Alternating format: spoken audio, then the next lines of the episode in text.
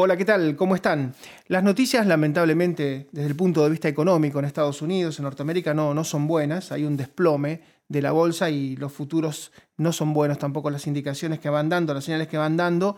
Em, el Nasdaq, que tiene que ver con las acciones tecnológicas, ha caído un 26% en lo que va del 2022. O sea, prácticamente quienes tienen activos en las tecnológicas han perdido una cuarta parte de su valor, insisto, en apenas menos de cinco meses completos. Amazon, para tener una idea, perdió el 35% en el 2022 y Jeff Bezos, que era el hombre más rico del mundo, ha dejado de serlo, hoy es Elon Musk. Jeff Bezos eh, era claramente una persona que tenía conflictos con Donald Trump, es más, llegó a comprar a su ex esposa, a la cual en un divorcio tuvo que pagarle nada menos que 38 mil millones de dólares, le compró el Washington Post para divertirse desde allí. Bueno, habría que preguntarle hoy cómo está, si está tan contento, ¿no? Porque, insisto, Amazon perdió la tercera parte de su valor en apenas cinco meses y los números siguen siendo malos. Eh, mañana se va a conocer el índice de inflación de Estados Unidos que posiblemente vuelva a crecer, por eso le va tan mal a la bolsa. Los Bitcoin, eh, el Bitcoin, por ejemplo, ha perdido 10% en un día. El Bitcoin que llegó a costar 60, 65 mil dólares prácticamente está en 30 mil, perdió la mitad de su valor en tan poco tiempo, ¿no? Y si quiere otro dato, bueno, lo puede relacionar con el arte, o sea, un, una pintura de Andy Warhol sobre Marilyn Monroe se vendió en 195 millones de dólares y muchos dicen, bueno, está aumentando el arte, pero ¿aumenta el arte o se cae el dólar? Porque, por ejemplo, en, el sur, eh, Eduardo Constantini, que es el dueño del Malva, el Museo de Arte Latinoamericano, compró un autorretrato de Frida Kahlo en 33 millones de dólares, que también es un récord absoluto. Entonces, ¿aumenta el arte o se cae el dólar? Bueno, muchos dicen que lo que se está cayendo eh, con esta inflación, por supuesto, es el dólar, y mucho tiene que ver, o parte tiene que ver, con la invasión Rusia-Ucrania, y vamos a convocar a un especialista a quien yo leo todo el tiempo, porque para mí tiene una de las visiones más lúcidas, ha sido canciller de Argentina, ha sido vicepresidente de Argentina, y lo leo permanentemente porque tiene una visión muy crítica y muy ácida de lo que está pasando en el escenario en Ucrania. Es el doctor Carlos Rukauf. Doctor, ¿cómo le va? ¿Qué tal? ¿Cómo les va? Bueno, digo que usted tiene una visión muy particular y sabe que algunas noticias que se están difundiendo en Estados Unidos con respecto a los servicios de inteligencia dicen que ellos han detectado que Putin no ha movido los misiles y por eso como que perro que ladra no muerde, ¿no? Como que eh, de esos aprestos de los cuales él habla no ha movido absolutamente nada. Eh, la amenaza, por supuesto, que es recurrente y cada vez va elevando más el tono, pero ellos no creen en una escalada. Eh, usted tiene una visión particular sobre todo lo que está ocurriendo. Bueno, la primera es que el conflicto es de largo alcance. El conflicto tiene más parecido desde el punto de vista del, tiempo que va a transcurrir con la eh, situación en Afganistán de, la Unión Soviética o la de Estados Unidos en Vietnam el año el siglo pasado.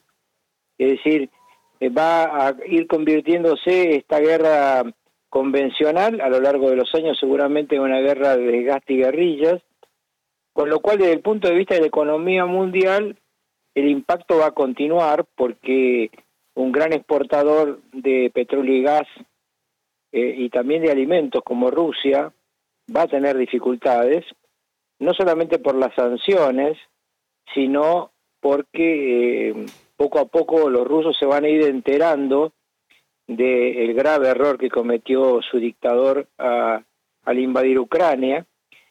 Ucrania es un país también muy importante desde el punto de vista agrícola, ¿no? Es un exportador, tercer exportador mundial de trigo, es realmente sumamente importante. Así que vamos a tener los commodities altos, seguramente la inflación va a continuar. Obviamente la inflación que tienen en Estados Unidos no es la que tenemos nosotros en la Argentina. Estados Unidos tendrá por año más o menos lo que vamos a tener nosotros entre dos meses que, que van acá en la Argentina, ¿no? Pero mm, el mundo viene complicado y es muy difícil. Yo entiendo que la inteligencia americana fue muy certera en eh, anticiparse a lo que iba a hacer Putin, pero es muy difícil eh, a un hombre de tanta inestabilidad emocional que vive en una campana de cristal, lejos de toda información, eh, pensar que no puede tomar alguna medida alocada. Porque mientras en las democracias, cuando los presidentes se equivocan, el pueblo los castiga en las urnas, e inclusive cuando algún militar se excede, lo juzgan. Eh, fíjese en Estados Unidos el caso de Milay el siglo pasado. Eh, en las dictaduras nada de eso ocurre, todo se todo se tapa, eh, en Rusia un periodista independiente como usted sería imposible porque eso significa 15 años de prisión por difundir ideas y, informaciones falsas que son las verdaderas.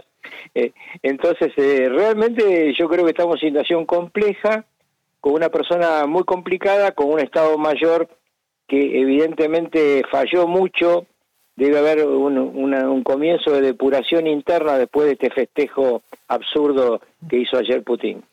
Y sabe, doctor, que uno ve en dos años nada más, se han enfrentado, entre comillas, Occidente con Oriente, primero por las vacunas y luego con las armas, y claramente Occidente está mejor, o sea, las vacunas de, Johnson, de Pfizer, de AstraZeneca son mejores que Sputnik, que Sinopharm, que Sinovac. Claramente la ciencia de Occidente ha estado mejor, a pesar de que no se generó el coronavirus en Occidente. Y claramente las armas de Occidente están deteniendo a los tanques, a los blindados de Putin. Tal vez porque haya habido negociados y no son tan buenos como se creía. Lo cierto es que en dos años nada más hay dos enfrentamientos enormes y claramente Occidente queda mejor parado. Absolutamente. Mire, piense usted, lo hablamos la última vez que usted me hizo una entrevista, la, la barbaridad que significa lo que ha perdido de hombres, de, de medios, Rusia en este conflicto, ya está eh, perdiendo el doble de lo que perdió en nueve años en Afganistán la Unión Soviética. Además del desprecio absoluto de Putin como otros autócratas del siglo pasado, ¿no? De, por la vida de su propia gente, hacerlos pasar y eh, estacionarse arriba de Chernobyl, es condenarlos a una muerte horrenda a sus propios soldados. Los mandaron con poco aprovisionamiento, hay una inmensa corrupción dentro de China y esto obviamente eh, le, va a costar mucho eh, demostrarlo a lo largo del tiempo que es distinto, porque cuando empiezan a llegar los, eh, la ceniza de los muertos a los hogares de los rusos, poco a poco se va a ir sabiendo la verdad, aunque sea por el boca a boca dentro del pueblo ruso, además de la crisis económica que poco a poco se está produciendo dentro de Rusia, porque si nosotros hablamos de lo que nos pasa en Occidente, a ellos la situación económica le ha empeorado muchísimo. Y respecto al tema de las vacunas, se sabe que eh, este tema de autocracias y democracias eh, es un tema central, porque las democracias siempre tienen control y las autocracias no.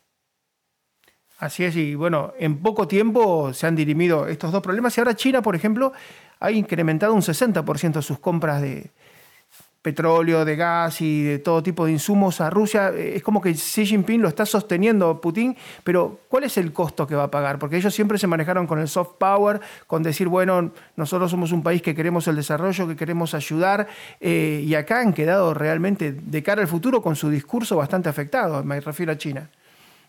Sí, lo que pasa es que están teniendo algunas ventajas que eh, son importantes, ¿no? En primer lugar, eh, está acelerando el segundo gasoducto, ellos tienen un primer gasoducto, el Poder de Siberia 1, que está funcionando, están eh, acelerando el segundo gasoducto para terminarlo el año que viene, y no le está pagando full price China a Rusia.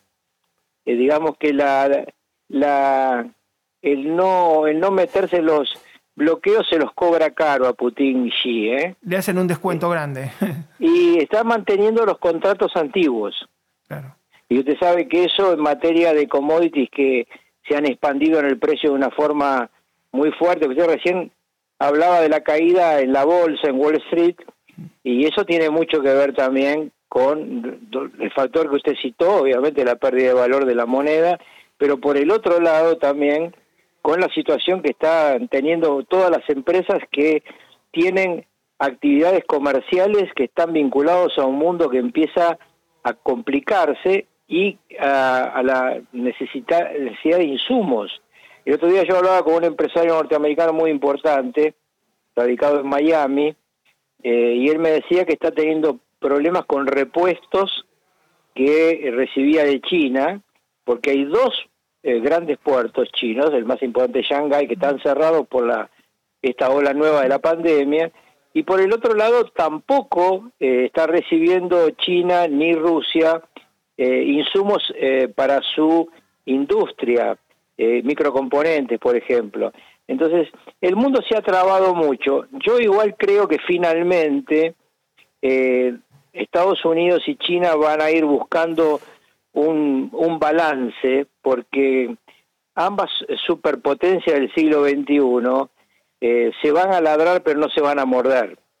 Muerde Putin porque en realidad Rusia ya no es más una superpotencia.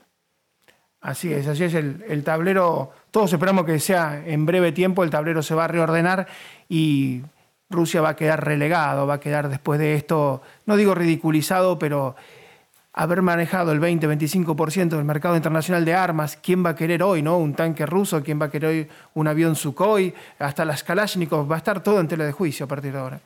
No, no solamente eso, sino que eh, las torpezas rusas no solamente hacen eh, ver la, la, fragilidad de su industria militar, sino que al mismo tiempo eh, es una especie de exposición de éxito de las armas de sus enemigos, porque ahí estamos viendo la eficiencia de las armas de origen norteamericano y británico eh, por sobre las armas rusas de una forma impresionante.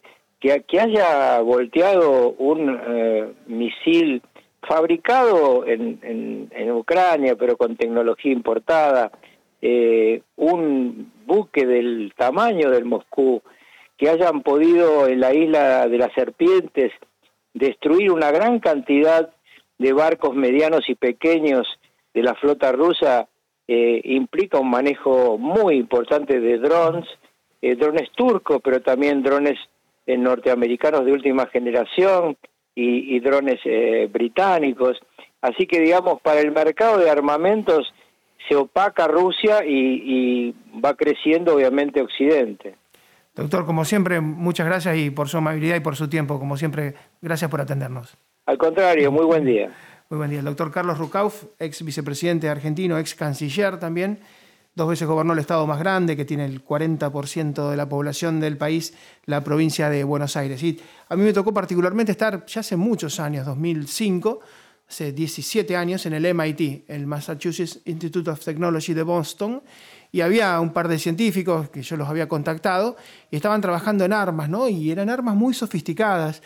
Eh, algunas eran, no, puedo decir exactamente cuál, porque bueno, en la nota ellos no lo revelaban, pero eran armas muy, muy sofisticadas para la infantería y armas misilísticas también muy sofisticadas. Entonces en el 2005 yo le pregunto, bueno, ¿y esto cuándo estará? Pensando en meses, ¿no? En semanas.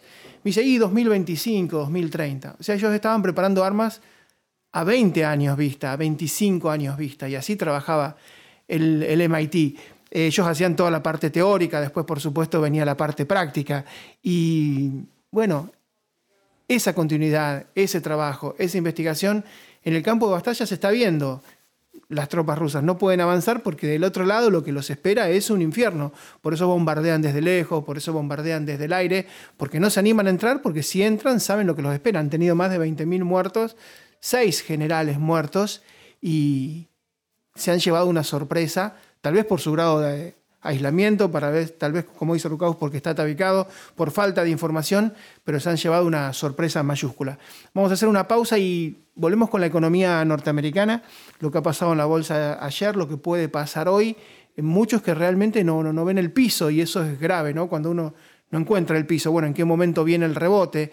Eh, hoy por hoy el rebote no, no está a la vista. Se dijo muchas veces, ¿no? Que la bolsa, Wall Street, compra con el rumor y vende con la noticia. Bueno, estamos en la etapa de, de, de, del rumor, ¿no? Plenos rumores, pero no, no se materializa finalmente la, la noticia.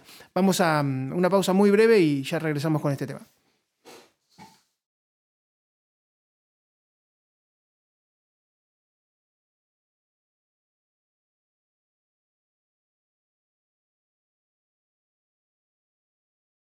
This podcast is a part of the C Suite Radio Network.